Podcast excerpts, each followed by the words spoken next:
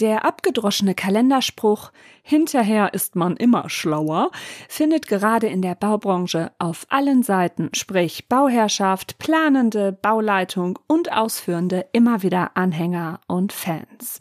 Und so habe ich euch, liebe Zuhörerinnen, per Instagram-Fragerunde gebeten, mir eure Erfahrungen zum Thema, wenn wir das vorher gewusst hätten, mitzuteilen.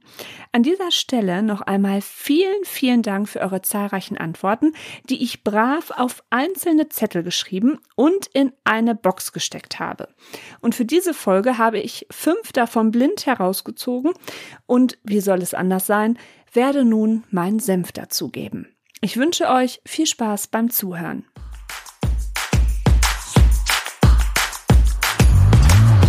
Kitty Bob Bauinfotainment, der Podcast. Hi, mein Name ist Janine und ich bin Architektin. Ob du zur Bauherrschaft gehörst oder beruflich aus der Baubranche kommst, mein informativer und unterhaltsamer Podcast bietet dir faszinierende Themen und fesselnde Gespräche mit interessanten Gästen aus der Bauwelt. Hier bekommst du exklusives Expertinnenwissen für dein Projekt Eigenheim und erlebst die ein oder andere skurrile Baugeschichte. Und jetzt wünsche ich dir viel Spaß beim Zuhören.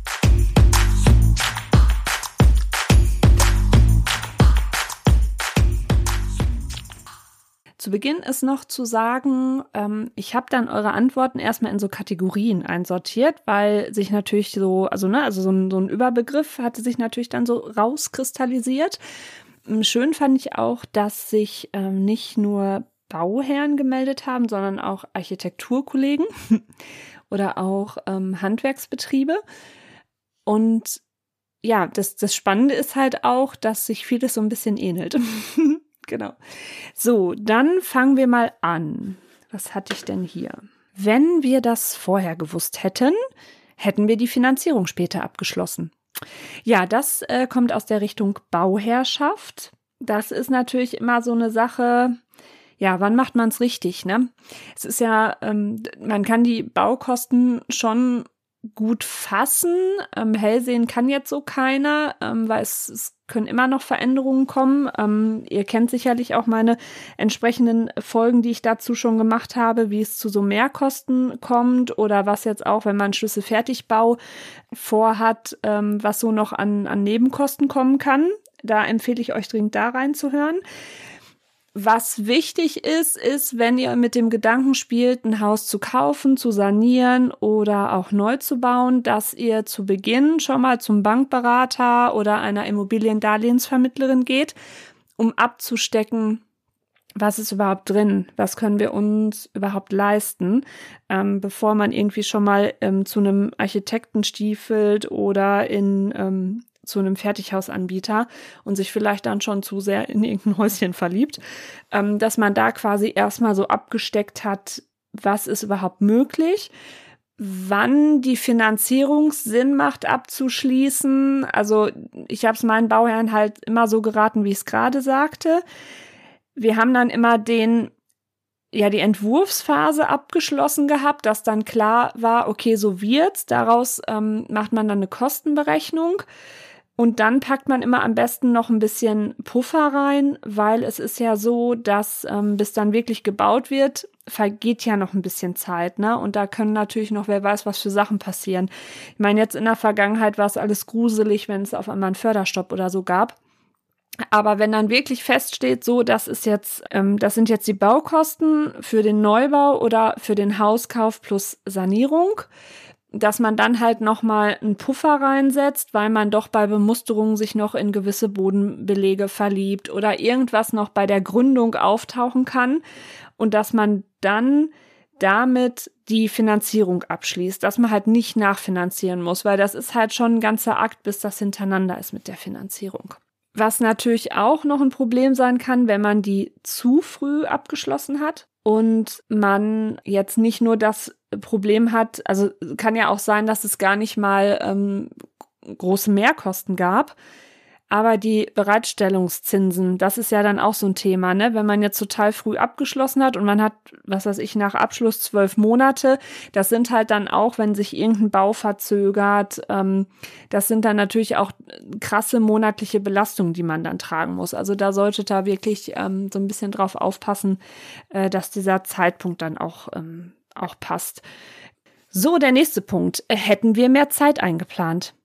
Ja, das kann jetzt von Bauherren kommen, von Handwerkern und auch von Architektinnen oder Bauleitung. Ja, das ist wirklich auch so eine Sache. Also genauso wie es Kostenpuffer gibt, ähm, sollte man auch mit Zeitpuffer arbeiten. Also ich gebe da eigentlich wirklich immer kackendreist vier Wochen ganz gerne an, weil A, du weißt nicht, wie wird das Wetter.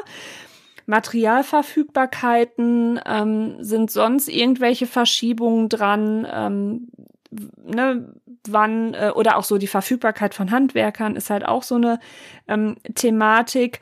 Und so ein Bau ist ja oder eine Sanierung ist ja, also das ist ja wie so ein Zahnrad, ne? Also da müssen ja alle Gewerke auch ineinander greifen und ihr müsst unheimlich viele Entscheidungen treffen und ähm, das muss alles entsprechend koordiniert sein. Und ihr braucht auch Zeit für eure Entscheidung. Also da sind auch zig Sachen bei ähm, als Bauherrschaft. Da kannst du nicht einfach ähm, äh, abends, keine Ahnung, man hat ja auch einen anspruchsvollen Job als äh, Bauherrschaft und da musst du ja auch noch Bock haben, nach Feierabend äh, Sachen zu überlegen, zu entscheiden. Ähm, also da muss man ja auch immer eigentlich ein bisschen Wochen, ne? das sind ja alles Prozesse einplanen. Von daher bitte, bitte immer Puffer einplanen.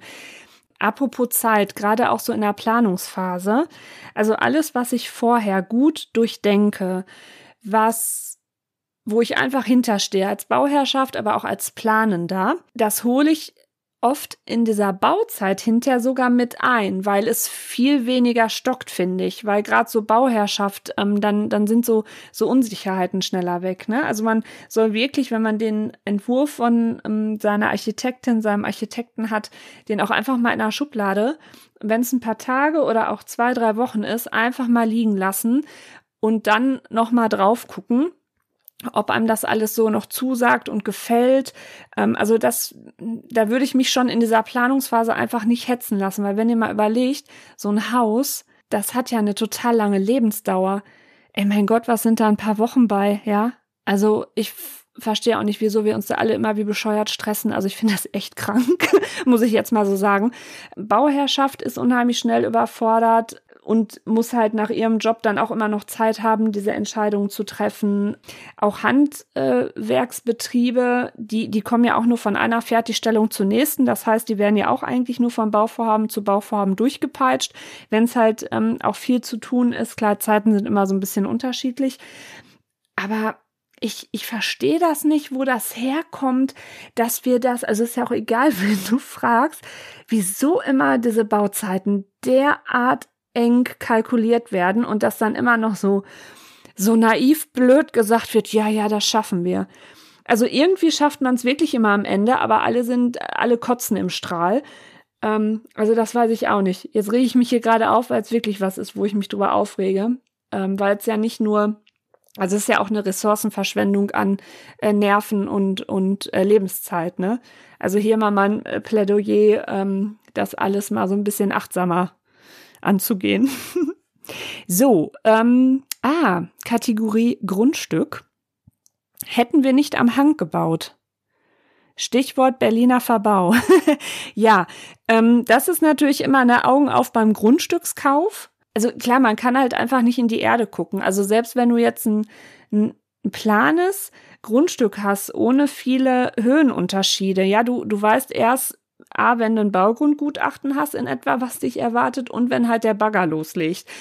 Also von daher gerade bei Neubau, das, ja, kannst, kannst du halt nicht so richtig äh, wissen, was, was liegt halt unter der Grasnarbe. Von daher würde ich das jetzt gar nicht mal so speziell nur auf äh, Bauen am Hang ähm, fokussieren wollen. Fakt ist aber natürlich, wenn man sich die Nachbarschaft mal so ein bisschen anguckt, je nachdem, wo man dann halt auch bauen möchte, äh, man guckt dann halt am besten mal so rechts, links, wie haben die das gelöst, ne? Wo haben die ihre Garagen? Wie kommen die in ihr Haus? Wo haben die ihren Garten angelegt? Und da kann man dann schon so ein bisschen erahnen, was einen dann erwartet, wenn es halt hinterher auch an die Außenanlagen geht. Allerdings, ähm, je nach Hang gibt's natürlich dann auch wieder so Thematiken, ne, drückt der zu sehr oder so. Also da weiß ich jetzt nicht, was hier im, im Speziellen mit gemeint ist. Ähm, nur wenn der Hang natürlich jetzt auch nicht so stabil ist, je nachdem, welche, welche Erd, ähm, Erdarten, ich komme jetzt gerade nicht auf den Begriff, ähm, je nachdem, was für Bodenbeschaffenheiten da sind, muss natürlich entsprechend abgestützt werden. Und da gibt es diesen Berliner Verbau für, der natürlich extrem teuer ist. Gleiche kann einem aber auch passieren, wenn das Grundstück an einer Straße ist, die stark befahren wird. Und die Baugrube, je nach Winkel, das hat auch wieder mit Bodenbeschaffenheiten und Tiefe der Baugrube zu tun, wird die Baugrube halt in ihrer Abböschung so groß, dass die zum Beispiel auch ja, dass eine Straße dann abrutschen könnte. Und dann musst du halt auch solche Verbausachen machen. Und das ist unheimlich viel Geld, was du ausgibst, aber hast da nichts von, ne? Also von daher, äh, das ist auch nicht ohne, ja. Hätten wir weniger in Eigenleistung gemacht? Ja. Äh, da kann ich auch jetzt aus Erfahrung sprechen. da mache ich eine extra Folge zu. Ja, da unterschätzt man sich auch schnell, weil wenn jetzt gerade bei so einem Finanzierungsgespräch dann kommt, na ja, hm, also äh, ist irgendwie doch ein bisschen teuer, ist vielleicht doch nicht so stemmbar, dann kommt halt schon, ja, ja, machen wir eine Eigenleistung. Bitte super, super gut überlegen. A, was traut man sich zu? B, was kann man überhaupt? Dann habe ich überhaupt äh, Freunde und Bekannte, die mir helfen können, die auch wirklich Zeit haben, weil das sagen kann jeder mal immer, ja, ja, wenn ihr baut, wenn ihr saniert, helfen wir euch. Also wie es dann hinterher aussieht, weiß man auch nicht. Mm, und man hat ja seinen Hauptjob. Also ich kann jetzt nur sagen, wir haben nur unser Treppenhaus restauriert, was natürlich auch Denkmalanforderungen hatte. Und das haben wir neben unseren vollen Jobs gemacht, nach Feierabend und am Wochenende. Und wir haben auch stellenweise gedacht, wieso haben wir uns das hier angetan? Man ist hinterher auch stolz auf sich und hat unheimlich zu gelernt, aber man braucht unheimlich Geduld und, und Durchhaltevermögen, weil es dauert bei einem ja halt auch dreimal länger. Ne? Also äh, allein wie oft ich in Baustoffhandel oder in Baumarkt gefahren bin, weil da irgendein Scheiß fehlte, es ist unfassbar, ne? Also man, man hat diese Logistik gar nicht, so wie so ein Fachhandwerker einfach, ne? Also von daher, das macht Sinn und das macht auch Spaß, aber da soll man echt ehrlich zu sich sein. Oh, der nächste Punkt ist auch nicht schlecht. Das kam von einer Architektin, einem Architekten, ja, es ist hier ja alles anonym. Hätten wir den Auftrag nicht angenommen. Stichwort schwieriger Bauherr. Oh ja, das kann ich auch echt unterschreiben. Da kann ich euch auch Geschichten erzählen. Ich habe hier noch eine ganze Schublade voll, wo ich aber noch nicht weiß, ob ich die raushaue oder nicht. Ähm, das kann richtig hardcore sein, ne? Also, wenn du einfach als Team nicht funktionierst oder wenn du einen Bauherrn hast, der von Natur aus misstrauisch ist, chronisch unzufrieden, der überall Fehler sucht, ist das die Hölle auf Erden. Also ich sage ja immer, zu 95 Prozent waren meine bisherigen Bauherren ganz liebe, tolle, dankbare, nette Leute. Aber da gab es auch fünf Prozent bei, die haben mich echt Nerven gekostet und die möchte ich nie wiedersehen. Und äh, man wünscht sich natürlich alles Gute, aber das ist echt, wo man sich fragt, wieso hat man anderthalb bis zwei Jahre Lebenszeit mit solchen Freaks verbracht, mit solchen Energievampiren? Das ist wirklich unfassbar. Mm. Das muss aber gar nicht mal nur ähm, private Bauherrschaft sein. Da hast du natürlich immer diese krasse emotionale Komponente bei. Mm, das kann sogar auch sein, wenn du einen ähm, professionellen Bauherrn hast, also sprich irgendeiner aus dem Unternehmerbereich, äh, der für seine Firma was baut. Oder öffentlich. Also wenn man ähm, öffentliche Gebäude baut oder saniert, hat man ja ebenfalls mit Bauherrenvertretern zu tun. Ähm, und wenn du da welche bei hast, die auch total unstrukturiert sind und dir keine Rückmeldung geben, ist das auch, äh, ist das total projektgefährdend. Äh, also das hatte ich auch einmal. Das war auch eine Katastrophe. Dann hatte ich, der Rest war wieder total super. Das war richtig mega gut. Und das ist ja auch dieses, was ich einfach nach 13 Jahren sagen kann. Es ist so menschenabhängig, so menschenabhängig, wen du da zusammensetzt. Von ähm, Architektur, Bauleitungsteam, über in, wie, wie die Bauherren so ticken und dann hinter die ganzen Handwerksbetriebe.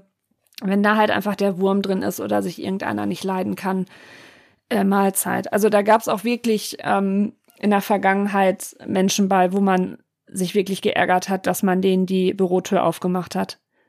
Muss ich jetzt einfach mal so raushauen. Also von, von daher ist ja auch nicht immer nur Friede, Freude, Eierkuchen unser Job als Architektin. Ich finde, man müsste im Studiengang auch so Psychologie reinpacken. Ja, müsste man wirklich.